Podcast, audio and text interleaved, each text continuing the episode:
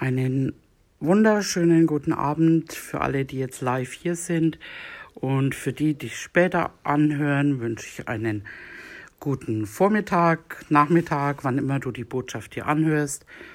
Hier ist Pastor Raffaela Irwin und wir machen heute weiter mit der Serie Israel, unser Vorbild.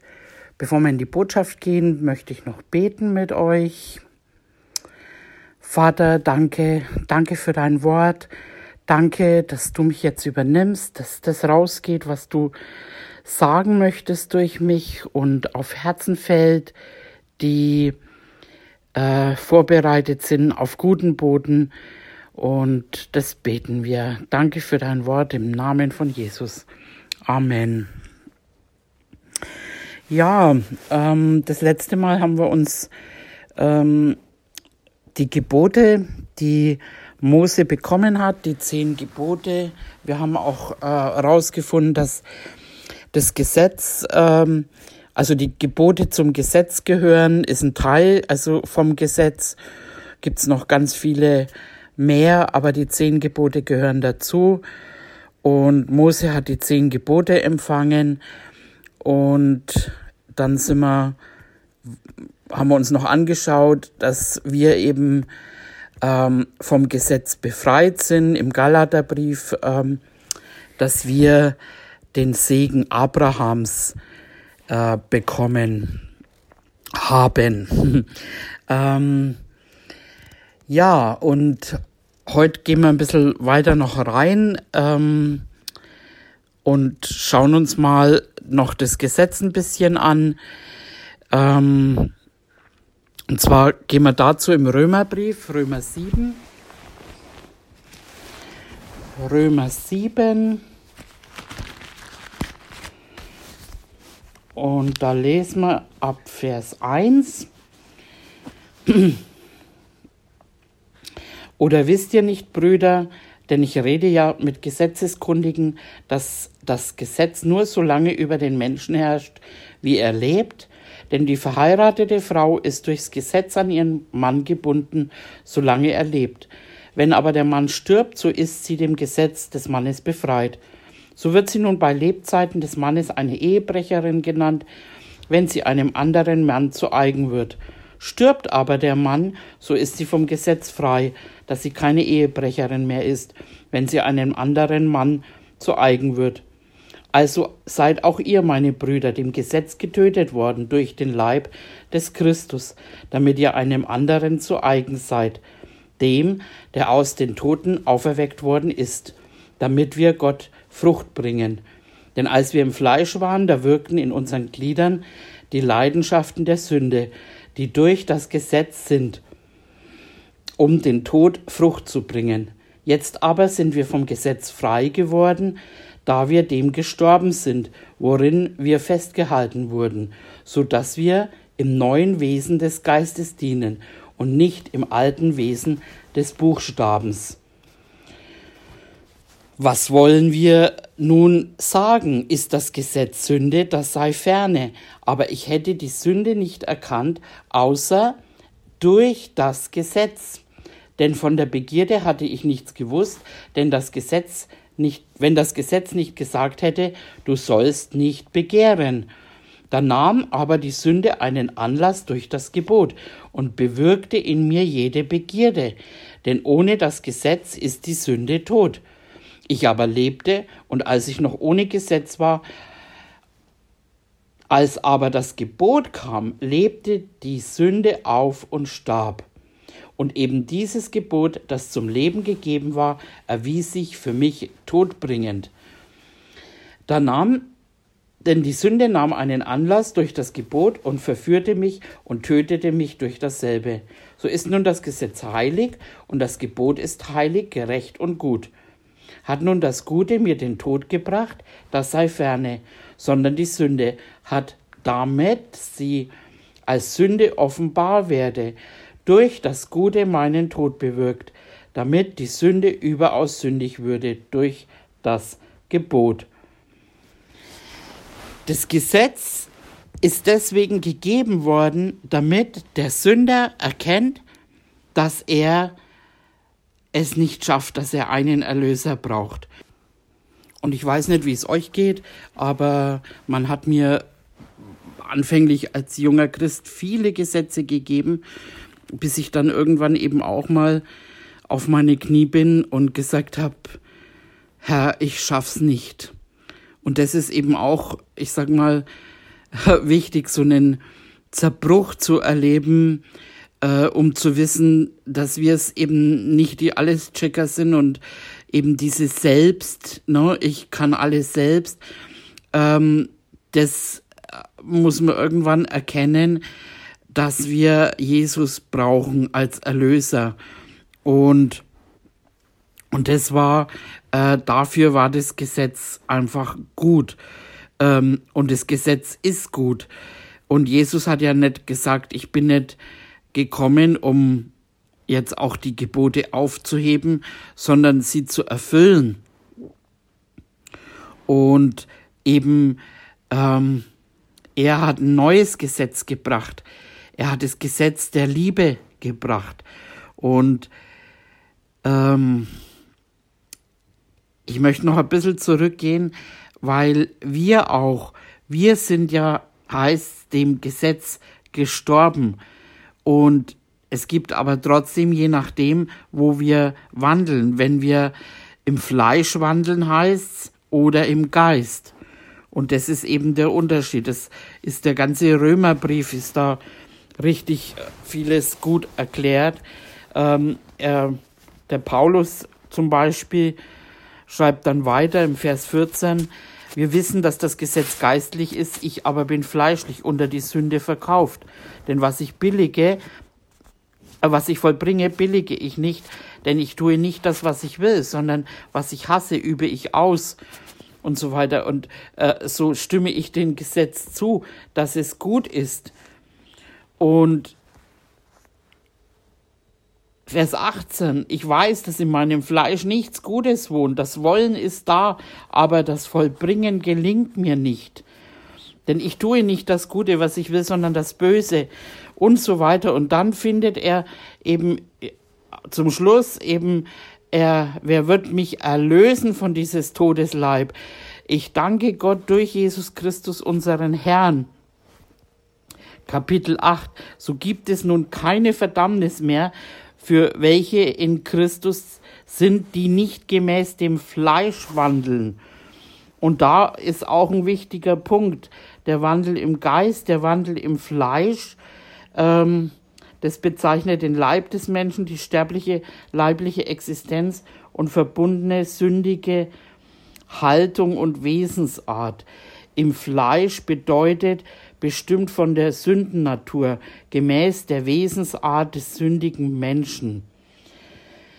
Genau. Und im Vers 2, denn das Gesetz des Geistes, da gibt es auch ein Gesetz des Geistes, des Lebens in Christus Jesus, hat mich frei gemacht vom Gesetz der Sünde und des Todes. Denn was dem Gesetz unmöglich war, weil es durch das Fleisch kraftlos war, das tat Gott, indem er seinen Sohn sandte in der gleichen Gestalt wie das Fleisch der Sünde.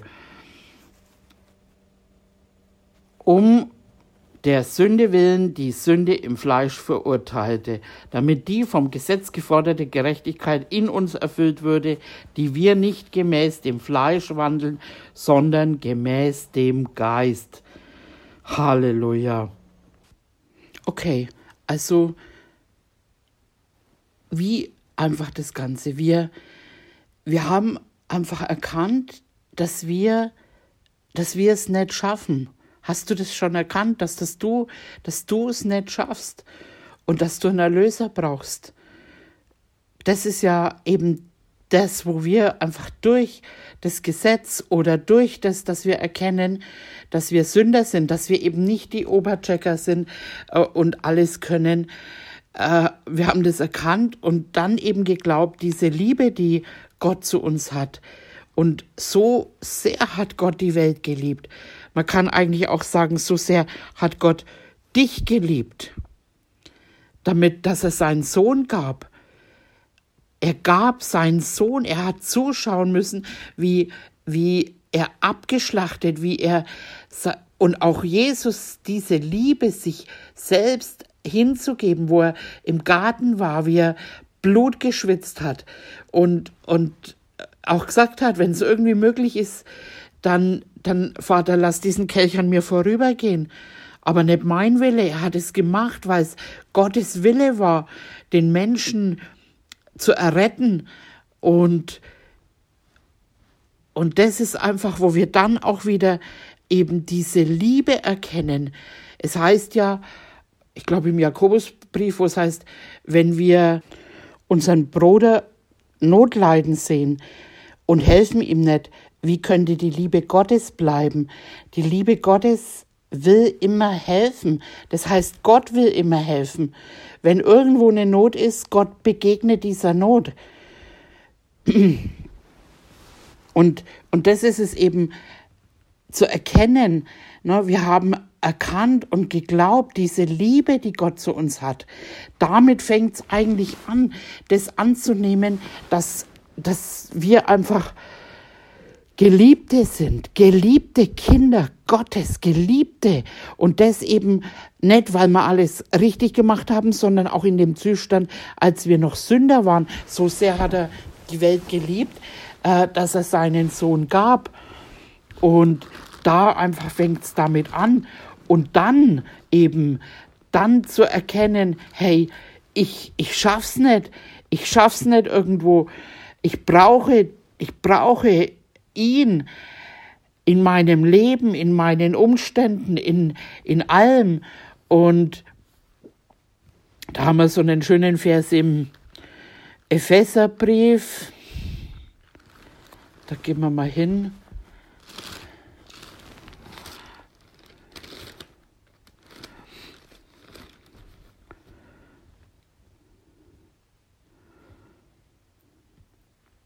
Und zwar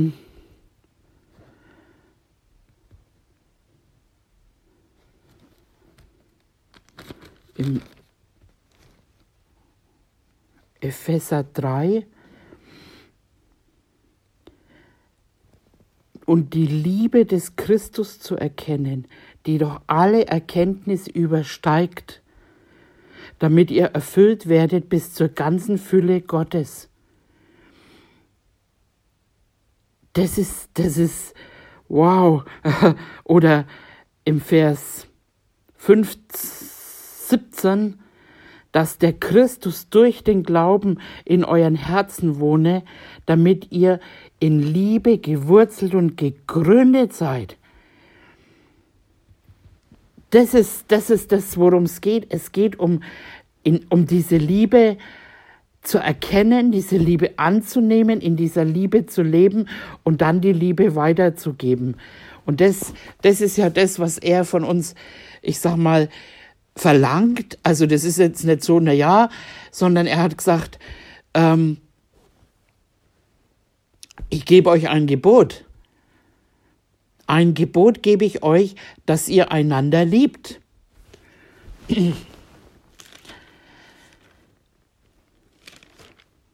Und dann kann man das auch verstehen, dass diese zehn Gebote durch das Gebot der Liebe erfüllt sind. Wenn du liebst, dann übervorteilst du niemanden. Wenn du liebst, dann begibst du keinen Ehebruch. Wenn du liebst, dann nimmst du niemandem was weg. Wenn du liebst, dann gibst du mehr. Wenn du liebst,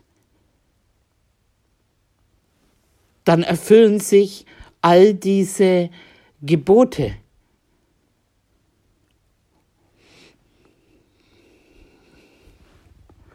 Und lasst uns mal zum Timotheus gehen. Zum ersten Timotheus.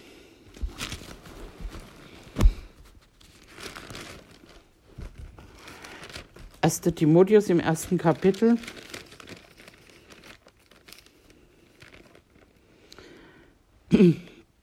Da heißt im Vers 5, das Endziel des Gebotes aber ist Liebe aus reinem Herzen und gutem Gewissen und ungeheuchelten Glauben.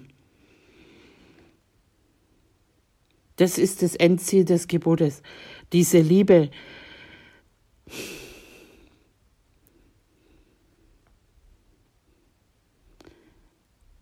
Jesus hat gegeben. Er hat sogar gegeben, ohne dass er was zurückerwartet. Und in der Welt ist es so, die Leute geben dir was, weil sie zurückerwarten. Die tun für dich was, weil sie zurückerwarten. Die tun das schön ins Gesicht, dass sie einen Vorteil von dir haben oder solche Sachen. Aber das, das Gute ist, dass in uns diese Liebe ausgegossen wurde. Durch den Heiligen Geist. Ich möchte jetzt noch hier, wenn wir schon da sind, im Timotheusbrief, da haben wir noch ähm, im Vers 8. Wir wissen aber, dass das Gesetz gut ist, wenn man es gesetzmäßig anwendet und berücksichtigt, dass einem Gerechten kein Gesetz auferlegt ist, sondern den Gesetzlosen und Widerspenstigen, Gottlosen und Sündern, Unheiligen und Gemeinen, solchen, die Vater und Mutter misshandeln oder Menschen töten, Unzüchtigte, Knabenschänder, Menschenräuber, Lügnern, Meineidigen und was sonst der gesunden Lehre widerspricht. Das sind Menschen, die brauchen ein Gesetz. Ist ja klar, das sieht man ja irgendwo schon beim Autofahren. Du musst ihnen Regeln geben, weil sonst wäre alles Chaos. Du musst in der Welt einfach, du musst Gesetze, weil sonst die Menschen tun es nicht.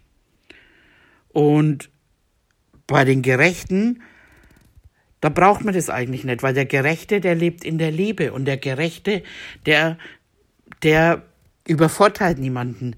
Der Gerechte, der schaut von sich selbst weg, der schaut auf den anderen. Das ist der große Unterschied. Aber all diejenigen, die hier aufgezählt sind und manchmal findet man solche Leute ja auch unter Christen, wo oder zumindest die sich auch Christen nennen oder in den Gemeinden sitzen. Und da heißt zum Beispiel auch zum Beispiel Widerspenstige.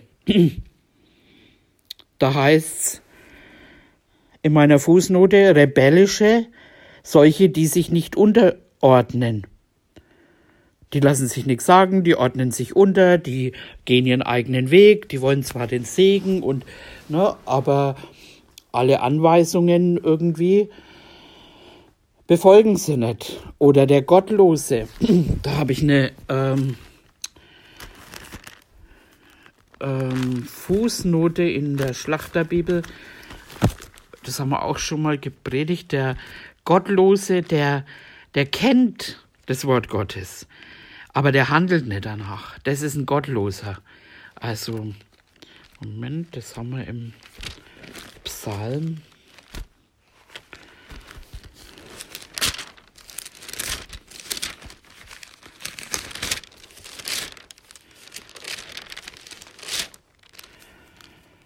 Hier haben wir es genau. Das ist äh, der ne, wird auch hebräisch Rascha genannt, genannt, bezeichnet jemanden, der die Bibel kennt und äußerlich zum Volk Gottes gehört und das Volk Gottes kennt, sich aber bewusst gegen Gott auflehnt und sein Wort missachtet. Das sind Gottlose. Und solchen Menschen muss man Gesetze geben. Denen muss man sagen, äh, was sie tun sollen, wie lange sie das tun sollen und wie sie das tun sollen und so weiter. Weil ansonsten machen sie einfach alles zu ihrem eigenen Vorteil und lügen und betrügen und äh, ne, wenn ich jetzt zum Beispiel hier im Laden, wenn da jemand arbeitet, oder auch meine Schwester hat es mal, die kam dann in meinen Laden rein und hat gesagt, was kann ich kaufen, um diesen, um diesen Nation Shop zu segnen, dass es dem Laden noch besser geht. Und wenn sie dann irgendwie ein Eis oder einen Kaffee, wo ich sage, hey, du bist meine Schwester, ich gebe dir das umsonst, dann sagt sie, nein, nein, ich möchte es bezahlen und legt dann sogar noch was drauf. Das ist ein Gerechter.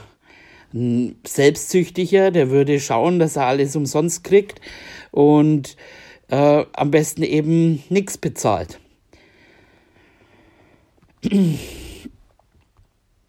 Ja, also, und das ist der, der Punkt einfach, dass wir erst einmal diese Liebe begreifen, ergreifen, dass wir dann eben herausfinden, hey, ich brauche das ja alles nicht mehr. Ich kann diesen alten Menschen ablegen. Ich kann den ablegen mit seinen Gewohnheiten. Ich, äh, und das ist es ja, dass wir immer mehr durch das Wort Gottes gewaschen und gereinigt werden in unserer Gesinnung, dass wir merken, wow, geben ist ja seliger wie nehmen, dass wir immer mehr zu Liebenden werden und das, ach, und die Liebe ist so schön, weil sie aus Gott ist. Amen. Und es merkt man hier, dass die Liebe immer mehr zunimmt und, und sagt ja auch äh, Gott, berauscht euch an der Liebe. Das ist, das ist, an der Liebe werden wir erkannt. Wow. Dann schauen wir uns noch ein paar Sachen an. Einfach ähm, Römer 5. Römer 5 im Vers 5.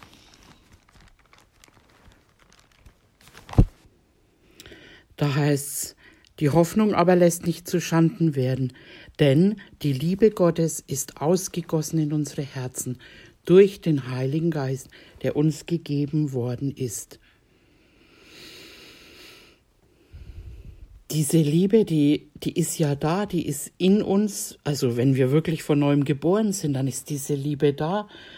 Und, und die, ich habe mich mal mit diesem Vers, da kann ich mich wirklich in, in, identifizieren, wo es dann heißt, die Liebe Gottes drängt uns die drängt uns, Dinge zu tun, wo andere sagen, das ist ja verrückt, die drängt uns wegzuschauen von uns selbst, um dieser Welt eine Hoffnung und einen Gott zu geben. Das, das, du kannst, also ich kann da oft gar nicht anders. Selbst wenn ich jetzt selber irgendwo äh, vielleicht mir schlecht geht, dann, wenn es jemand schlecht geht, ich kann das nicht haben und, und bete und, und, und äh, so lange oder, oder frag auch, wie es dem anderen geht oder wenn ich irgendwas tun kann. Das ist die Liebe, die, die uns drängt. Amen. Und das ist ja, wo Jesus auch sagt, was du, egal für wen du gemacht hast, das hast du für mich gemacht. Also wenn du dich von dieser Liebe führen lässt, dann tust du das ja nicht nur für die Menschen, du tust es auch für Gott. Das ist so, das ist einfach viel, viel schöner wie, ja, es ist gut, die Bibel zu kennen. Es ist gut, die Bibel auswendig zu kennen und alles zu wissen und alle Offenbarungen. Aber das nützt uns alles nichts, wenn wir das ohne Liebe tun. Da kann man die ne, Erkenntnis, die bläht auf. Eben äh, alles, was wir ohne Liebe tun. Und das, das ist ja so schön im Korintherbrief beschrieben irgendwie. Es nützt alles nichts. Du kannst dein ganzes Geld weggeben. Aber wenn du das nicht mit Liebe tust, eben, dann behalt's lieber. Dann will Gott gar nicht dein Geld, weißt du? Oder, oder was auch immer du ohne Liebe tust, es, es bringt nichts. Aber das Schöne ist, wir gehen da immer mehr rein. Wir gehen immer mehr rein in diesen Wandel im Geist, in diesen Wandel in der Liebe und nehmen da drin immer mehr zu. Amen. Und es ist auch einfach das anzunehmen, die Entscheidung. Und du hörst es heute und du merkst das, boah, ich bin ja, ich komme ja von da. Ich kann ja alles loslassen, weil, weil ich bin ja eine neue Schöpfung. Ich bin ja ein neuer Mensch. Das Alte ist ja vergangen. Ich muss ja nicht mehr äh, das mit mir rumschleppen, sondern ich sag meiner Seele, hey, Seele, hey, hey, hey, äh, das ist vorbei. Wisst ihr es nicht? Wisst ihr es nicht, dass ihr mitgestorben seid, dass dieser alte Mensch mitgekreuzigt, mitgestorben ist und jetzt ein neues Leben habt, ein Leben aus Gott geboren, ein Leben, äh, in dem die Liebe, die Liebe regiert? Weißt du das? Halleluja.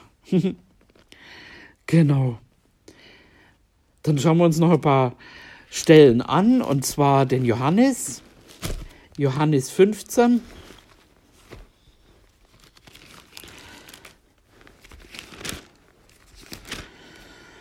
Jesus spricht da. Johannes 15,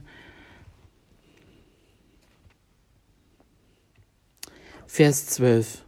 Das ist mein Gebot, dass ihr einander liebt, gleich wie ich euch geliebt habe.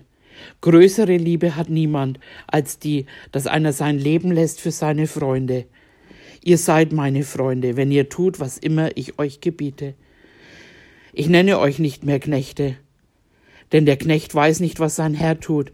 Euch aber habe ich Freunde genannt, weil ich euch alles verkündigt habe, was ich von meinem Vater gehört habe. Nicht ihr habt mich erwählt, sondern ich habe euch erwählt und euch dazu bestimmt, dass ich, dass ihr hingeht und Frucht bringt und eure Frucht bleibt, damit der Vater euch gibt, was immer ihr bitten werdet in meinem Namen. Das gebiete ich euch, dass ihr einander liebt.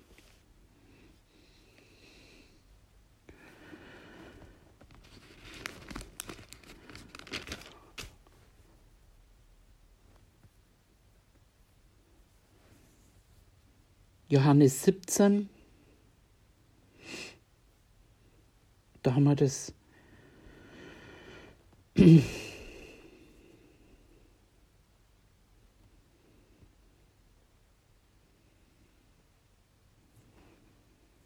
Vers 26, und ich habe ihnen deinen Namen verkündigt, und ich werde ihn verkünden, damit die Liebe, mit der du mich geliebt hast, in ihnen sei und ich in ihnen.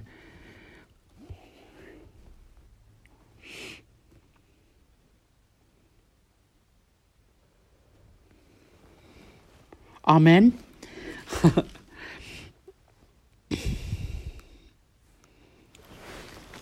Dann springen wir noch eins weiter zum Philipperbrief.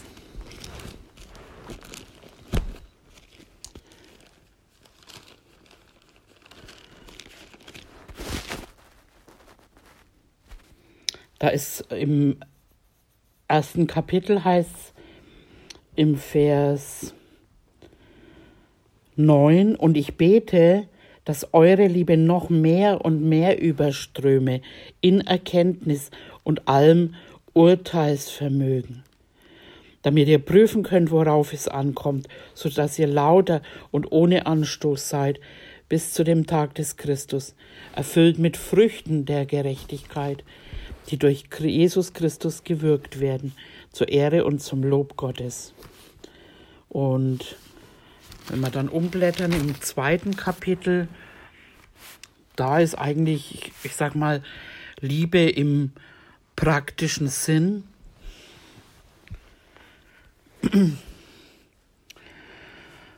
Philippa 2, da heißt es, gibt es nun bei euch Ermahnung in Christus?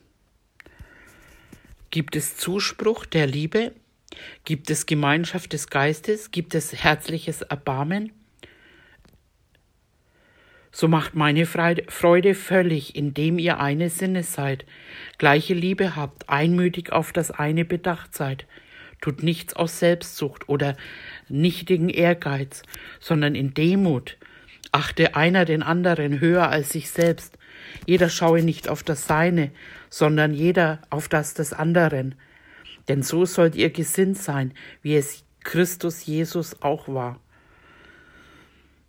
Das sind praktische Anweisungen, sag ich mal.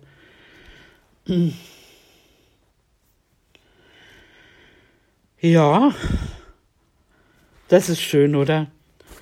Das ist schön, weil das ist ja das, wonach mich sich jeder Mensch sehnt. Wenn du jemanden Liebe gibst, das, das ist eigentlich das, was die Leute suchen.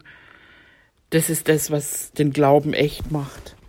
Das sind nicht nur irgendwelche Bibelstellen, die einem um die Ohren geschmissen werden, sondern einfach mit Liebe.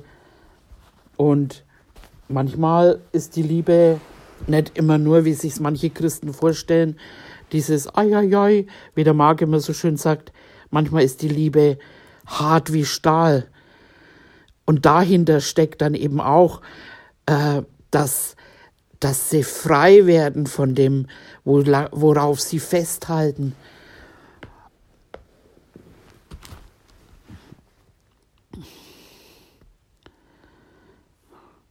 Ja.